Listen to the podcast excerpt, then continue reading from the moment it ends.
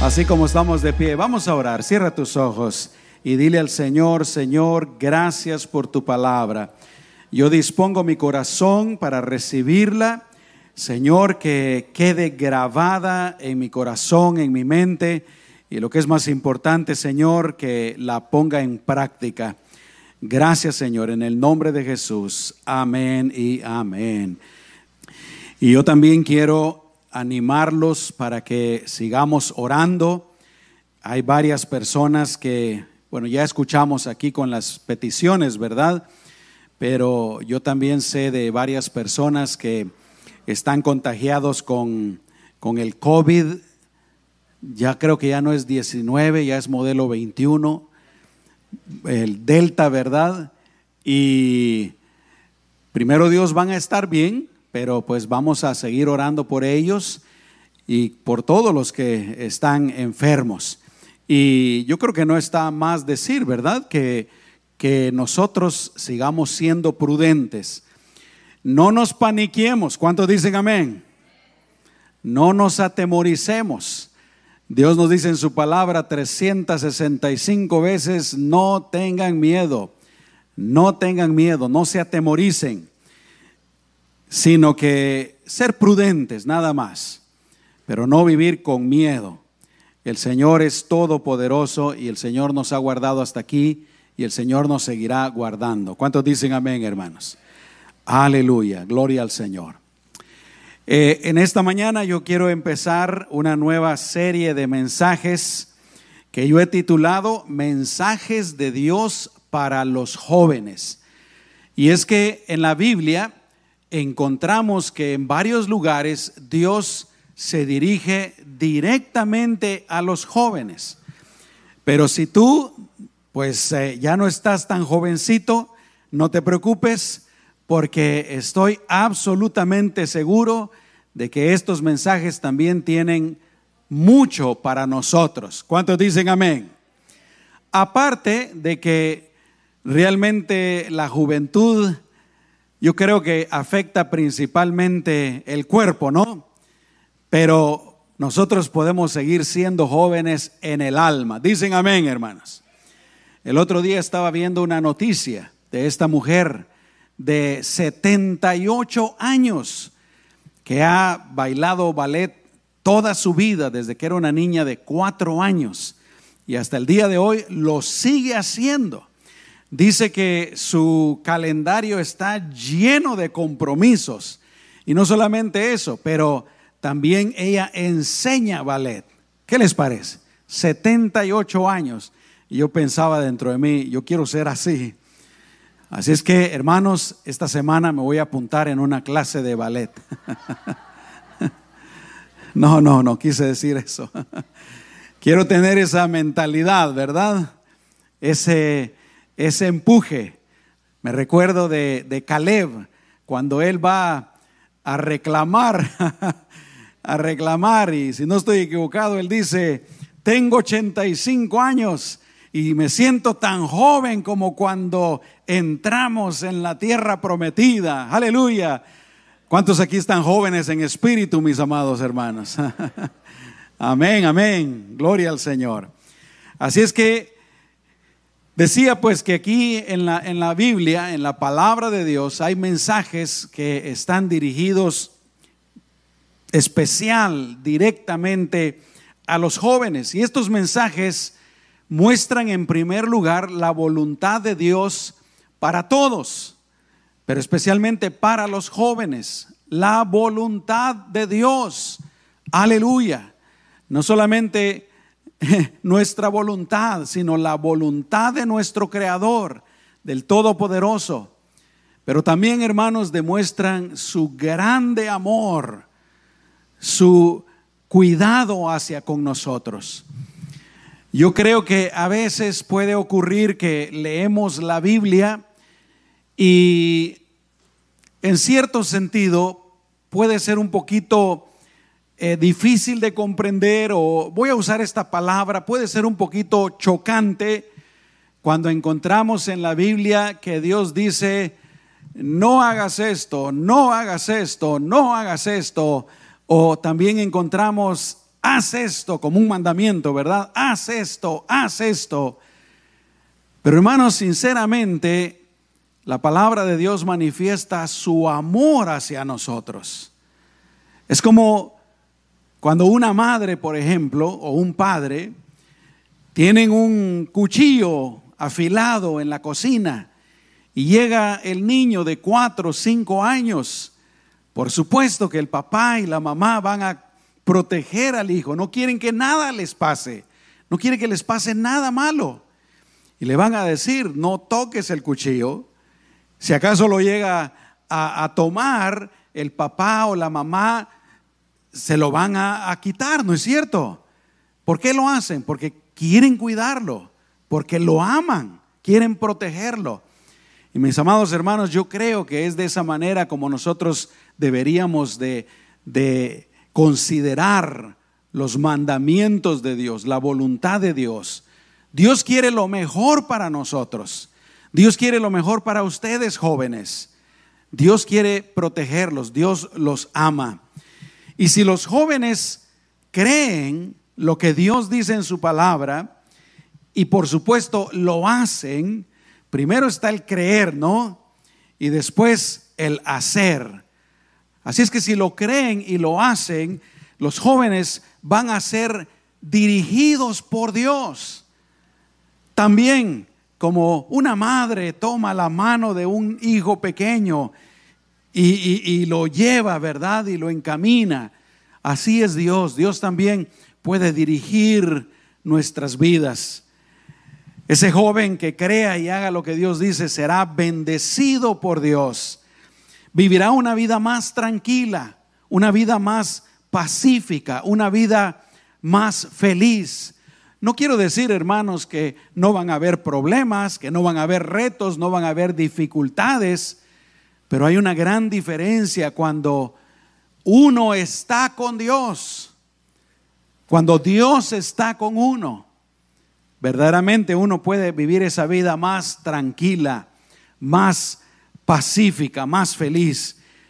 Y claro, si un joven, si una señorita hacen estas cosas, Dios los va a prosperar, pueden tener una vida más próspera. Ahora, tal vez alguien diga, pastor, pero yo conozco personas que no son cristianos, yo conozco personas que no creen en Dios, que no creen en la palabra de Dios y son muy exitosos en la vida, son muy exitosos en el mundo. Pero aquí está la diferencia. ¿En qué clase de éxito? ¿Qué clase de éxito? Si nosotros pensamos que el éxito es solamente tener dinero, si nosotros pensamos que el éxito es solamente tener fama, si pensamos que el éxito es nada más disfrutar de las cosas de este mundo, pues claro, hay muchas personas que tienen ese tipo de éxito. Son famosos, tienen muchísimo dinero. La gente los admira. Pero si nosotros pensamos que el éxito es diferente, y yo creo, mis amados hermanos, que el éxito verdadero empieza cuando uno cree en Jesucristo como su Señor y Salvador. ¿Por qué? Porque si yo excluyo a Jesucristo de mi vida, no importa cuánto éxito tenga en este mundo, un día me voy a morir y dice la palabra de Dios que voy a ser condenado eternamente. ¿De qué sirvió todo el éxito en esta vida? ¿De qué sirvió el dinero?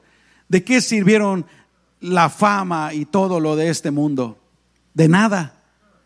Así es que empieza, repito, cuando uno cree en Jesucristo. Entonces sí, no solamente uno puede tener éxito en cuanto a las cosas de este mundo, pero cuando se muera uno va a tener el éxito completo porque uno va a ir a la presencia del Señor. ¿Cuántos dicen amén? En una ocasión Jesús dijo, ¿qué va a ganar una persona? ¿De qué le sirve a una persona si gana el mundo entero, pero pierde su alma? ¿De qué sirve? De nada. El Señor nos anima pues a pensar de acuerdo a lo que Él dice y lo que Él sabe. Y el primer mensaje que yo quiero compartirles es el mensaje que se encuentra en el libro de los Proverbios. Si alguno de ustedes quiere abrir sus Biblias o sus aplicaciones, en el capítulo número 3, versículos 5 al 8. Ahora, reconozco que uno podría decir que este pasaje no está dirigido directamente a los jóvenes si uno solamente empieza a leer del versículo 5. Pero antes de eso, el escritor de los proverbios, que es Salomón, usa estas palabras. Dice, hijo mío, hijo mío. Así es que definitivamente está escrito para los jóvenes. Oh, jóvenes que están empezando su vida, que tienen todo su futuro por delante, que tienen cosas hermosas por delante pero también para nosotros los jóvenes en espíritu. Dicen amén, hermanos. Aleluya. Dice la palabra del Señor. Fíate de Jehová de todo tu corazón y no te apoyes en tu propia prudencia. ¿Qué tal si lo leen conmigo en voz alta? El versículo 6. Reconócelo en todos tus caminos y él enderezará tus veredas. No seas sabio en tu propia opinión. Teme a Jehová y apártate del mal, porque será medicina a tu cuerpo y refrigerio para tus huesos. Ahora, quiero leerlo en una versión más sencilla de entender. La nueva traducción viviente dice así, confía en el Señor con todo tu corazón no dependas de tu propio entendimiento. Busca su voluntad en todo lo que hagas y Él te mostrará cuál camino tomar. No te dejes impresionar por tu propia sabiduría. En cambio, teme al Señor y aléjate del mal. Entonces dará salud a tu cuerpo y fortaleza a tus huesos. Estos versículos dicen básicamente seis cosas. En primer lugar, le dicen a los jóvenes que confíes en Dios. Es decir, que confíes, que pongas tu confianza en el único Dios verdadero. Yo quiero recordarles que solamente existe un Dios. ¿Cuántos pueden decir amén? Todos los demás dioses de los que habla el mundo son inexistentes. Son una creación del hombre y por supuesto son una creación de Satanás. Solamente existe un Dios, el creador de todo lo que existe, de los cielos y de la tierra.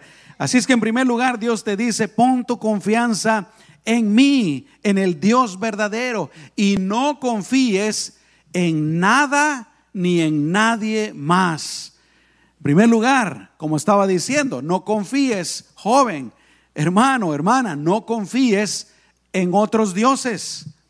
No confíes en otras religiones. Fíjense cómo está el mundo el día de hoy. Hay cientos de religiones. Quiero recordarles que Dios no hizo la religión, Dios no creó ninguna religión. A veces las personas nos dicen a nosotros los cristianos, ¿verdad? Que tenemos nuestra religión. Pero lo que tenemos es una relación personal e íntima con Dios por medio de Jesucristo. Entonces, joven, no pongas tu eh, confianza en ninguna religión, sino que pongas tu pon tu confianza en Jesucristo, la roca. Amén. No pongas tu confianza tampoco en lo oculto. Fíjense, cuando estaba escribiendo esto, verdaderamente Dios hablaba a mi corazón porque Cualquiera podría haber pensado, ¿verdad?, hace 100 años, que conforme el mundo fuera creciendo en conocimiento, que conforme el mundo fuera siendo más educado, etcétera, conforme el mundo fuera aprendiendo más ciencia, más tecnología, que ya las cosas ocultas, las cosas falsas tal vez eh, eh, iban a ir pasando de moda, pero mis amados hermanos hoy en día están más vivas que nunca. Joven, no confíes en otros dioses, no confíes en las religiones, no confíes en lo oculto. Hay tantas personas el día de hoy que ponen su confianza en lo oculto, en los horóscopos, en los eh, adivinos, en, en, el diablo, en, en tantas de estas, este tipo de cosas. Pero no solamente eso, no confíes en, en esas cosas, pero tampoco confíes en ti mismo. Tú no lo sabes todo. Por eso dice la Biblia, no te apoyes en tu propia prudencia, no seas sabio en tu propia opinión, no te dejes impresionar por tu propia sabiduría o inteligencia. Así es que, joven, no confíes en ti mismo. Es otro problema grande de la humanidad del día de hoy, que el hombre confía en sí mismo. Es lo que se llama el humanismo. Pero no solamente eso, no confíes tampoco en otras personas, en el hombre en general. Quiero leerte lo que dice Jeremías, capítulo 17, versículos 5 al 8. Y leemos, dice, así ha dicho Jehová. Escucha esto porque son palabras fuertes.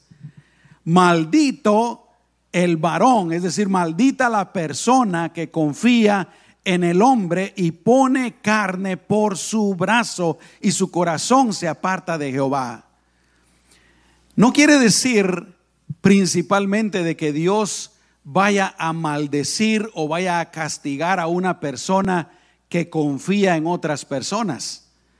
Lo que quiere decir es que esa persona ya se está maldiciendo a sí misma por poner confianza, su confianza en otras personas. ¿Por qué?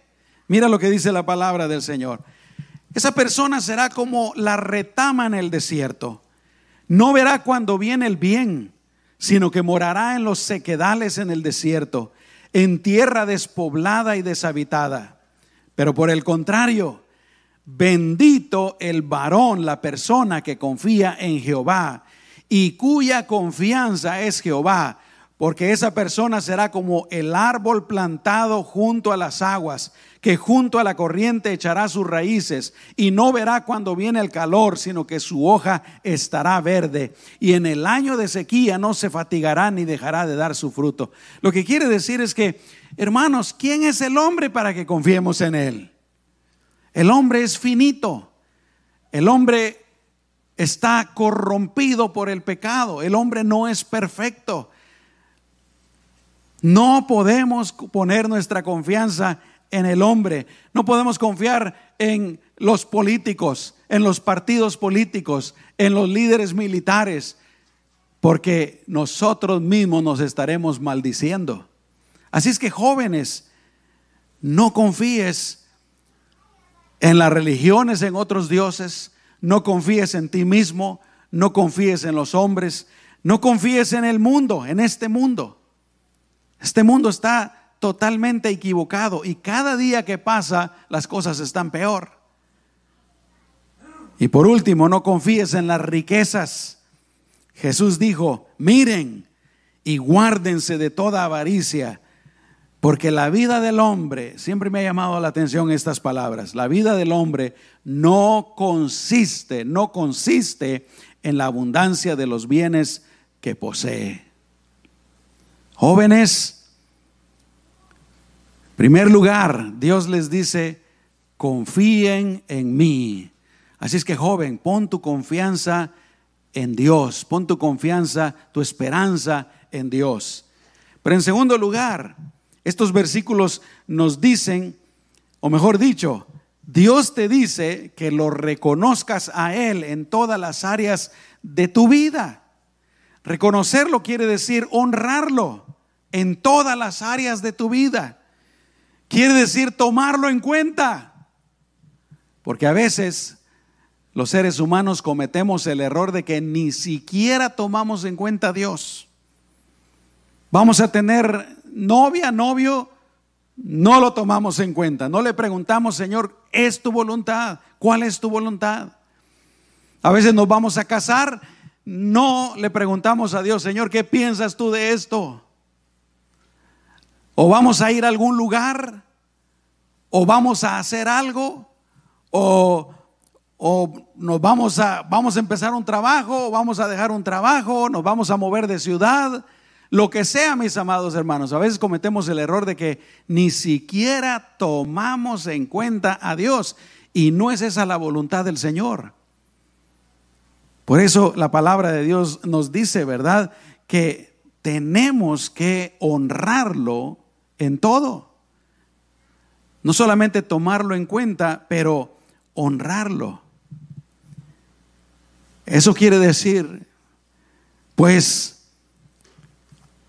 que lo vamos a tomar en cuenta y que vamos a escuchar su voluntad y primero Dios vamos a hacer su voluntad. Señor, por ejemplo, en los estudios, ¿verdad? En la escuela, si tú estás joven, si tú estás en el colegio o en la high school, lo que sea, tú sabías que hay una manera de hacer las cosas de acuerdo a la voluntad de Dios y hay otra manera de hacer las cosas en contra de la voluntad de Dios. Yo lo sé perfectamente, hermanos, porque yo me convertí, le entregué mi vida a Jesús en el penúltimo año de la high school. Y yo era el peor estudiante. A mí no me interesaba estudiar. A mí me interesaba la fiesta, a mí me interesaba la diversión, a mí me interesaba cualquier otra cosa menos estudiar. Y luego vinieron las vacaciones y durante las vacaciones yo le entregué mi vida al Señor. Y me tocaba el último año de la high school. Y el Espíritu Santo hablaba a mi corazón.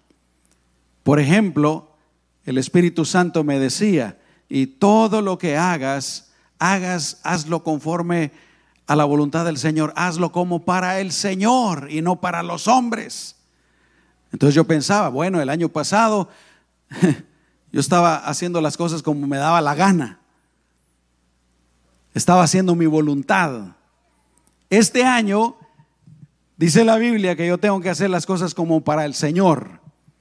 Y me puse a hacer unas cosas muy básicas, cosas que yo no entendía antes. Mejor dicho, tenía flojera. Simplemente empecé a hacer las tareas y empecé a estudiar y empecé a hacer lo que tenía que, que hacer y a esforzarme. El año pasado, el peor de la escuela. El último año, el mejor de la escuela, hermanos. Fíjense nomás.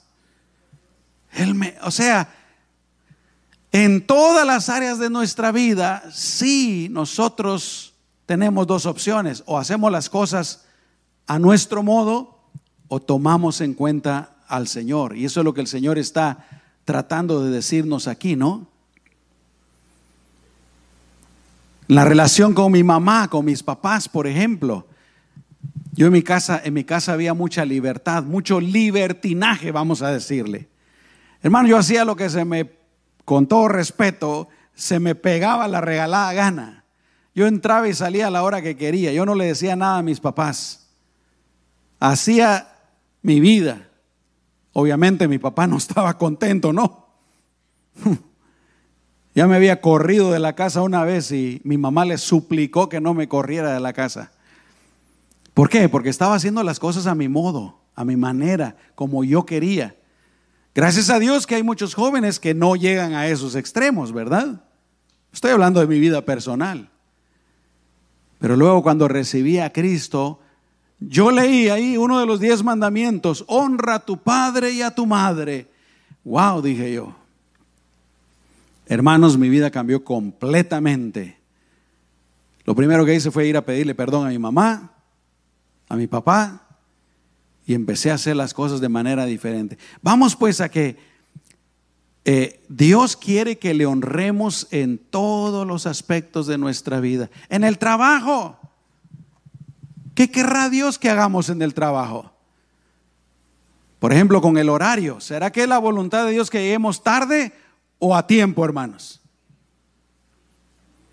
¿Será que es la voluntad de Dios que le echemos ganas al trabajo o seamos flojos? Está bien fácil, ¿no? Fácil. Dios quiere que lo honremos en todas las áreas de nuestra vida. ¿Cuántos dicen amén? Fácil. En el matrimonio, en los negocios. en las amistades jóvenes. ¿Será que si yo soy un joven cristiano, es la voluntad del Señor que mis amigos sean borrachos y que yo ande haciendo lo que ellos andan haciendo, o sean drogadictos, o sean mal hablados, y, yo ande pues también involucrándome en eso? Yo creo que la, respuesta es muy sencilla. No. En todas las áreas de nuestra vida, en la vida en general, pues. El tercer mensaje que yo encuentro aquí es que Dios te dice, joven, que si confías en Él, y si lo reconoces en todas las áreas de tu vida, el resultado va a ser que el Señor te va a guiar correctamente, te guiará. Por eso es que la palabra de Dios dice, Él enderezará tus veredas, enderezará tus caminos. Él te va a dar sabiduría. Dios te va a ayudar a tomar las mejores decisiones. A veces nosotros no sabemos tomar decisiones. Los jóvenes no saben tomar decisiones. Dios puede ayudarte. Siempre me recuerdo de Salomón, ¿no? Cuando él hereda el reino, o podríamos decir, Dios le da el reino a Salomón. Y Salomón fue bastante inteligente. Y fue con Dios, hizo una oración y le dice, Dios mío, dame sabiduría lo que tengo delante de mí es muy grande, no sé qué hacer. Miren qué tremendo. Y Dios le dice, Salomón, no me pediste riquezas, no me pediste fama, no me pediste todas las cosas que cualquier otra persona hubiera pedido. Tú me has pedido sabiduría para guiar a mi pueblo. Bueno, déjame decirte, te voy a dar la sabiduría, te voy a dar la inteligencia y encima de eso te voy a dar todo lo que no me pediste. Miren qué tremendo. Qué bueno que todos los jóvenes actuaran de esa manera, ¿no? Pero en tercer lugar, Dios te dice que si tú confías en Él, si lo reconoces en todas las cosas de tu vida, Dios te va a dirigir. Dios te va a guardar de lo malo y Dios te va a prosperar en todo. Siempre también me recuerdo de José, que tuvo muchas tribulaciones en su vida antes de que Dios lo exaltara. Pero me llama la atención cuando él está allá en la casa de Potifar. Y escuchen lo que dice la palabra del Señor. Y lo vio su amo, que Dios estaba con José y escucha, y que todo lo que José hacía, Dios lo hacía prosperar en su mano. Qué tremendo, ¿no? Todo lo que Dios estaba con José y todo lo que hacía, Dios lo hacía prosperar. Joven, señorita, hermano, hermana, ¿quieres que Dios te prospere? ¿Quieres que Dios te bendiga? Pues hay que confiar en Él, hay que reconocerlo en todas las áreas de, la vida. ¿Cómo está eso de que yo soy bien flojo para el trabajo? Llego tarde. Cuando estoy en el trabajo no me gusta trabajar. Lo más que puedo, trato de no trabajar. Me voy al baño a esconder que no me mire el jefe. ¿Verdad? Soy bien flojo. trato de salir lo más temprano posible.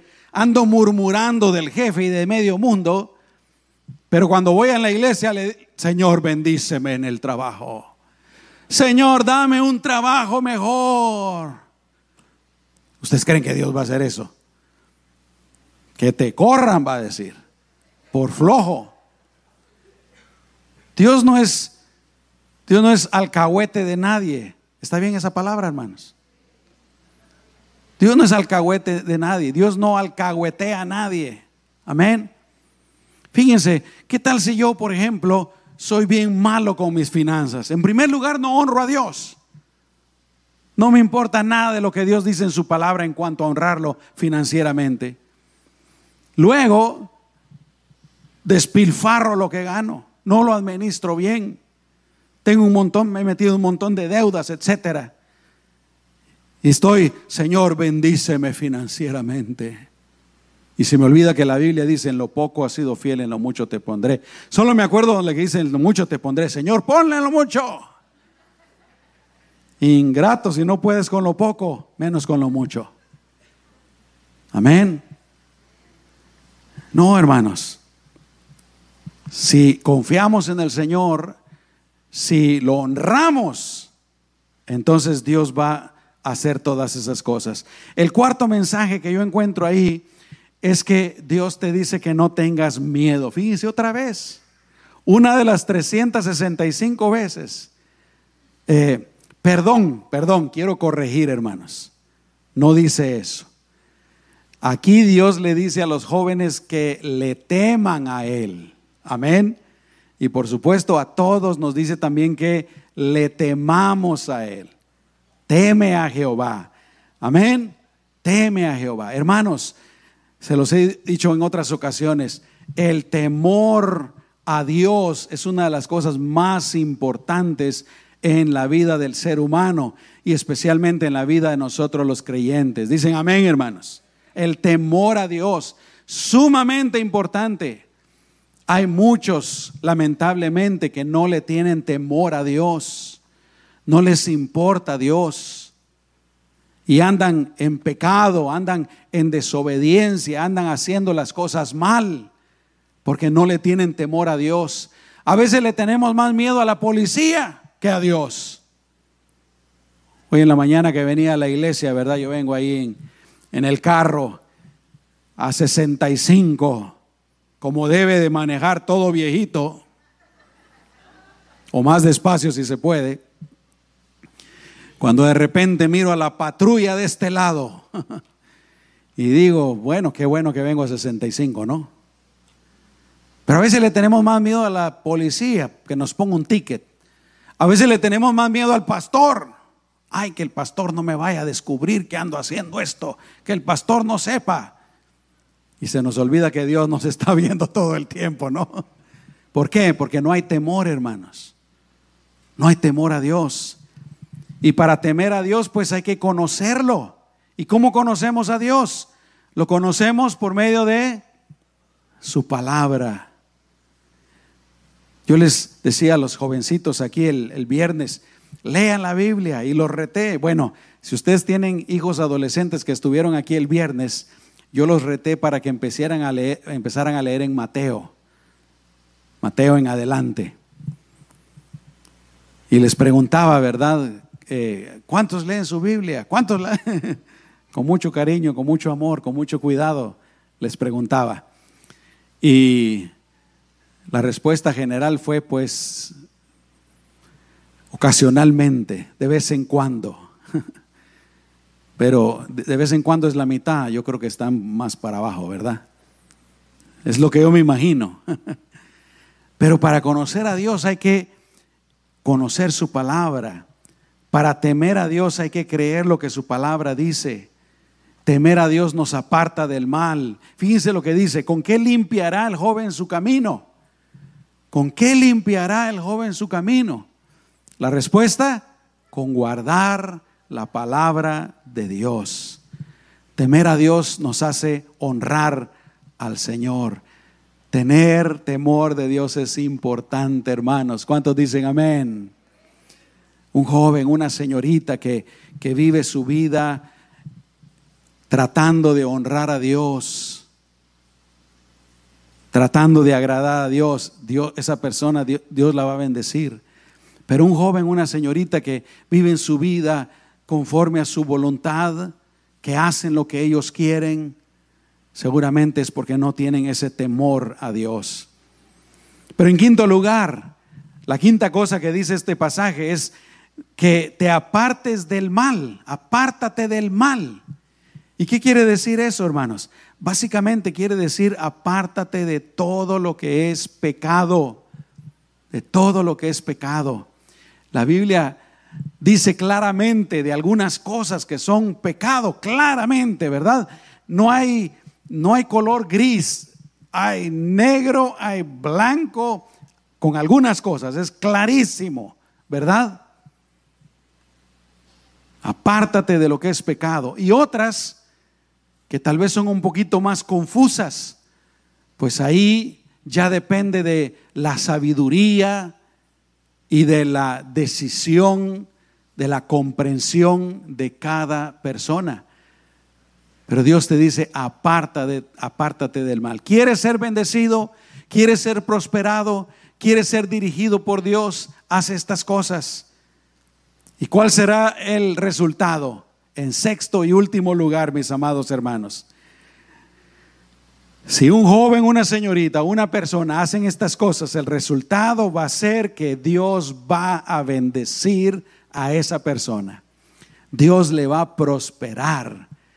Dios le va a guiar. Dios va a estar con esa persona. ¿Cuántos dicen amén, hermanos? Yo que yo animo pues a los jóvenes para que acepten esta palabra de Dios, para que acepten este llamado del Señor. Y claro, a todos nosotros, ¿no? Para que nosotros también lo hagamos, porque esto es para todas nuestras vidas. Dice, dice ahí literalmente la palabra del Señor, entonces dará salud a tu cuerpo y fortaleza a tus huesos. Fíjense qué tremendo, hermanos. Si lo tomamos literalmente, quiere decir que Dios nos va a guardar nuestra salud. Amén.